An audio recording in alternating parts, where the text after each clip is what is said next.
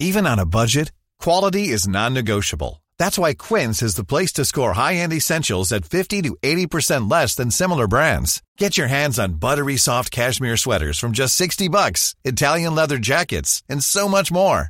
And the best part about Quince, they exclusively partner with factories committed to safe, ethical, and responsible manufacturing. Elevate your style without the elevated price tag with Quince. Go to quince.com slash upgrade for free shipping and 365-day returns. Lo de Ursúa nos distrajo de la entrevista de Duarte exponiendo a Peña Nieto y su gobierno, que a su vez opacó la noticia de las estancias infantiles, que nos estaba robando la atención del hecho de que los diputados de Baja California le regalaron tres años de gobierno sin elección a Morena. Todo esto con apoyo de la oposición. Medias tintas y pendejadas, ya no, por favor. Bienvenidos a Alto Parlante. Alto Parlante es un podcast creado con la idea de que juntos somos capaces de hacer un México mejor. Pero para eso tenemos que entender qué está pasando, porque la información es poder, pero la información si la entendemos nos lleva al siguiente nivel. Así que espero que lo disfrutes, pero sobre todo que te sirva para darte cuenta del verdadero poder que tienes en las manos.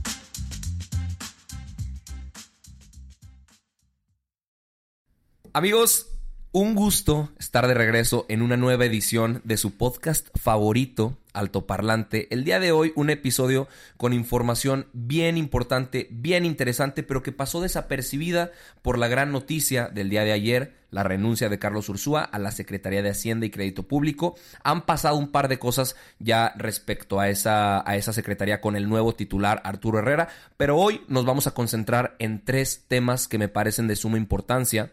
Uno es eh, un tema local, es de Baja California, pero me parece que el trasfondo es lo que verdaderamente importa y, seguramente si tú no perteneces al estado de Baja California, como quiera le encontrarás sentido a lo que se va a mencionar, porque es una información que nos pone a pensar muchísimo sobre qué se está buscando en esta cuarta transformación en la administración actual de Andrés Manuel López Obrador. Y justamente con ese tema comenzamos el episodio de hoy, porque resulta que en la noche de lunes, en el Congreso de Baja California, el Congreso Estatal, eh, se votó eh, en, una, una, reforma que impulsó el diputado local de Morena que se llama Víctor Morán y se votó con, eh, pues con mucha unanimidad, 21 votos a favor, la noche del lunes 8 de julio, para hacer un cambio que pues no es nada, nada, nada pequeño. Resulta que Jaime Bonilla, quien es el gobernador electo de Baja California, fue ganador el pasado 2 de junio de este año. Su periodo originalmente tenía que durar dos años dos años para que en el 2021, en las elecciones intermedias federales, pues se volviera a elegir gobernador y ya estuvieran a la par, porque pues en el 2019 solo se hacían elecciones en cinco estados. Pues los diputados dijeron, ¿sabes qué? Que no dure dos años, ¿por qué no mejor que dure cinco años? Todo esto con el argumento de que era un gasto sustancial para el erario público del Estado que hubiera elecciones en dos años otra vez. Eh, a ver, la gente no votó por este cabrón, que se llama Jaime Bonilla, no votaron por este güey por cinco años. Las elecciones se hicieron bajo las reglas y los estatutos de que este güey iba a durar dos años en el poder. Este vato pertenece a Morena, fue con una coalición en aquel partido. Eh, y pues saben que todos los diputados se fueron como gordas en tobogán. Solo hubo uno que se llama Miguel Antonio Osuna Millán, diputado panista, fue el único que estuvo en contra del tema. Entonces ahora va a quedar que Jaime Bonilla entre el primero de noviembre de este año y concluye su gobernatura hasta el 31 de octubre del 2024. Marco Cortés, que es el, presidente nacional del PAN, eh, expresó pues obviamente que, estaba en contra de esto, dijo que fue una acción ilegal y se dijo que se va a presentar una acción de inconstitucionalidad ante la Suprema Corte de Justicia de la Nación y van a expulsar a los legisladores panistas que se corrompieron. De los 12 diputados que integran el PAN entonces en Baja California, solo van a quedar Osuna Millán, que fue el que se opuso, Eva María Vázquez, que no estaba presente, y Andrés de la Rosa Naya, que tampoco estaba presente. Nos damos cuenta del trasfondo que significa el hecho de que cambien la constitución de un estado para que un gobernador que fue votado por dos años ahora dure cinco. ¿Qué sigue? Que cambien también la constitución federal para que Andrés Manuel no solo dure seis, sino doce, quince años.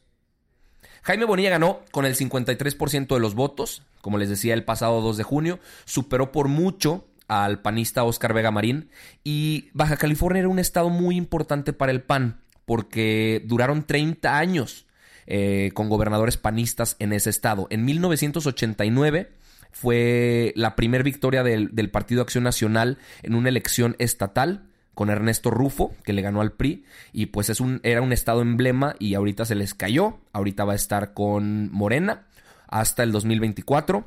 Entonces ya se presentó la acción de inconstitucionalidad, pero el mensaje que nos están mandando es sumamente claro. Ahora yo me pregunto también cómo los diputados panistas decidieron participar en esa votación con los diputados de Morena. Se dice por ahí que fueron maiceados, es decir, que les dieron una feria, que les dieron una lana en lo oscurito para que votaran de esa manera. Se va a investigar y seguramente se va a sancionar a quien tenga que ser sancionado. Pero pues bueno, ya estamos viendo que las líneas de Morena se están expandiendo y no solo los partidarios y militantes están participando, sino que también de otros partidos, como que existe un, un tipo de infiltración. Esto ya se ratificó porque Bonilla necesitaba la aprobación de tres cabildos, es decir, tres, tres alcaldías, y la alcaldía de Playas de Rosarito, Ensenada y Tecate ya lo aprobaron. Qué pedo que existe un municipio que se llama Tecate. Pero bueno, vamos a ver qué, qué pasa con ese tema. Lo cerramos por ahora y pasamos a una entrevista que le realizó Ciro Gómez Leiva a Javier Duarte. ¿Se acuerdan de Javier Duarte? Eh, él fue gobernador de Veracruz este desgraciado fue el que le dio agua destilada en vez de quimioterapia a niños con cáncer. Lo recordarán perfectamente. Recordarán también que lo detuvieron en Guatemala. Recordarán también que se le acusó de haber robado más de 60 mil millones de pesos y que solo le dieron nueve años de prisión. Este cabrón está en el reclusorio norte, en el reclusorio preventivo varonil norte de la Ciudad de México. Ahí sigue encerrado. Pero dio una entrevista con Ciro Gómez Leiva eh, acompañado de una carta que envió a la, a la Fiscalía General de la República, en la que dijo que pactó con las autoridades del gobierno de Peña Nieto para entregarse en el 2017 y que no molestaran a su familia. En una junta en la que estaban Eugenio y más, que era el representante del CISEN, que era el Centro de Investigación y Seguridad Nacional que ya no existe. Estaba también gente de la Secretaría de Gobernación, que estaba dirigida por eh, Miguel Ángel Osorio Chong, y también había gente de la Procuraduría General de la República, que tampoco ya no existe, que en ese momento estaba representada por Raúl Cervantes. Aparte de ellos estaba su abogado, Marco Antonio del Toro, y la historia que platica él, que digo, no sé si creérsela, más bien no se la creo porque pues este güey es un hijo de la chingada y, y pues creerle que ahora él no hizo nada y que tuvo que pactar para que lo dejaran de molestar y la chingada. Pues bueno, la historia que él platica es que Enrique Peña Nieto a través de su hermano le regaló dinero, no dijo cuánto dinero, y que ese dinero él se lo tuvo que entregar a Alberto Elías Beltrán, que lo estaba extorsionando. Supuestamente de ese dinero también se benefició un cuate que se llama Felipe Muñoz Vázquez, que era el titular de la Subprocuraduría de Delitos Federales de la PGR. Supuestamente también con ese dinero, pues compró el cambio de su de, un delito, porque él fue culpable por lavado de dinero y asociación delictuosa, pero que supuestamente también ese dinero le había servido para que, para que cambiaran ese cargo y no fuera más tiempo a prisión. A Duarte lo detienen en 2017 en Guatemala. El 28 de septiembre del 2018 recibió la, la, sentencia de nueve años y eso sucedió después de que se declarara culpable por lavado de dinero y asociación delictuosa. Después de eso, después de haber recibido el dinero y haberlo entregado a, a, los cuates de la Procuraduría General de la República, le dijeron, el acuerdo es muy sencillo, brother, te tienes que entregar antes de las elecciones a gobernador del Estado de México para que tu familia se pueda ir a otro lugar y establecerse sin correr riesgo alguno. Ahorita la familia de Javier Duarte está en Inglaterra, su esposa Karime y sus hijos viven por allá. Entonces lo que él dice es que lo orillaron a entregarse en Guatemala para que pudieran dejar libre a su familia y pues lavarse las manos todos los demás, justo antes de las elecciones que se iban a presentar en el Estado de México, en las que ganó Alfredo del Mazo, seguramente lo recordarán, contra Delfina, que estaba de Morena, y, y, estuvieron muy cerquita de perderlas. El Estado de México, obviamente, el PRI no quería perderlo porque es su estado emblema y el estado donde, donde estuvo también Peña Nieto antes de haber sido presidente, etcétera, etcétera, etcétera. Ojalá más de esta información salga a la luz. Ojalá Enrique Peña Nieto, que sigue libre, impune y disfrutando en las bodas, bailando en las pachangas con su novia, llegue a comparecer, llegue a tener alguna orden de aprehensión y se lo chinguen. Porque la gente que le ha hecho daño al país se merece un solo destino, que es la prisión. Esperemos, Enrique Peña Nieto, termines ahí. Esperemos, eh, Raúl Cervantes, que, que estabas en la Procuraduría, Alberto Elías Beltrán, todos ustedes, ojalá el destino y la historia termine por condenarlos a prisión. Tercer tema, tema interesantísimo y del que se habló muchísimo en su momento, pero ahorita pasó un poquito más desapercibido, que estoy seguro recordarán.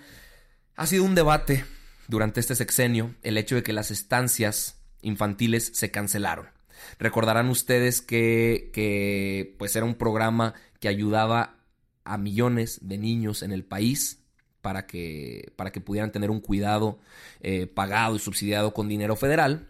Pues Andrés Manuel llegó y dijo, ¿saben qué? Vamos a cancelar este programa. De hecho, no fue solo él el que presentó la información, fue también Ariadna Montiel. Esto sucedió el 13 de febrero este, pues ya, ya fue hace tiempo. El 13 de febrero, Ariadna Montiel, que era subsecretaria de Bienestar, dijo que había más de un millón de pruebas en la que se había encontrado que existían 97.180 niños fantasma. Fantasma entre comillas. Un niño fantasma es alguien que estaba en el padrón de las estancias infantiles, pero que nunca existió, que nunca asistió a las estancias infantiles. ¿Y cuál era el problema? Que el gobierno a las, a las estancias infantiles les daba 950 pesos mensuales por cada niño que tenían ellos en la listita. Supuestamente entonces detectaron irregularidades y Andrés Manuel, eh, Andrés, Manuel López Obrador y su gobierno dijeron al carajo las estancias infantiles, lo que vamos a hacer va a ser darle la lana directamente a los padres de familia, que no haya intermediarios y que no sigan estas irregularidades de niños fantasma. En vez de darles 950 pesos mensuales, se decidió que les iban a dar 1.600 pesos bimestrales a los niños de 0 a 4 años, bueno, a los padres de familia de niños de 0 a 4 años y 3.600 pesos bimestrales para los padres de familia con menores con discapacidad, ¿ok? Eh, Ahora, hasta ahí pues tú dirías, wow, qué gobierno tan responsable que está actuando conforme a las pruebas, no es posible que se le estuviera dando tanta lana a niños que no existían, las estancias están haciendo chanchullo y se están quedando con millones de pesos. Pues Grupo Reforma dijo, pues hay que ver las listas, me interesa ver quiénes son los niños, fantasma, qué dependencias, en qué estados está eh, sucediendo esto. Y enviaron ocho solicitudes de información a las dos principales dependencias de este programa, que es Secretaría de Bienestar y el DIF. Entraron con su, con su solicitud de información, pasó el tiempo la Secretaría de Bienestar pidió una prórroga para dar con los datos, supuestamente los estaban buscando, respondieron el pasado 27 de junio mencionando que habían pasado por correo la solicitud a Dirección de Operaciones, Dirección de Enlace de Programas, Dirección de Sistemas de Información y Padrones, Dirección de Análisis y Monitoreo de Operación de Programas. ¿Y qué creen? Todas y cada una de ellas respondieron que no existe la lista. Que no existe la lista que supuestamente era la prueba por la cual habían acabado con el programa de estancias infantiles. Después, la solicitud se remitió al DIF federal y dijeron que la Dirección General Adjunta de Estancias Infantiles, que está adscrita a la Unidad de Atención a la Población Vulnerable, había respondido que tampoco tienen registro del listado. Es decir, que no existe la lista, es decir, que las pruebas, las millones de pruebas que decía Ariadna Montiel del hallazgo de 97.180 niños fantasma, que era su principal bandera para cancelar el programa de estancias infantiles que bajo esa decisión vulneraban derechos humanos y oportunidades para miles de familias en México, fue puro pedo.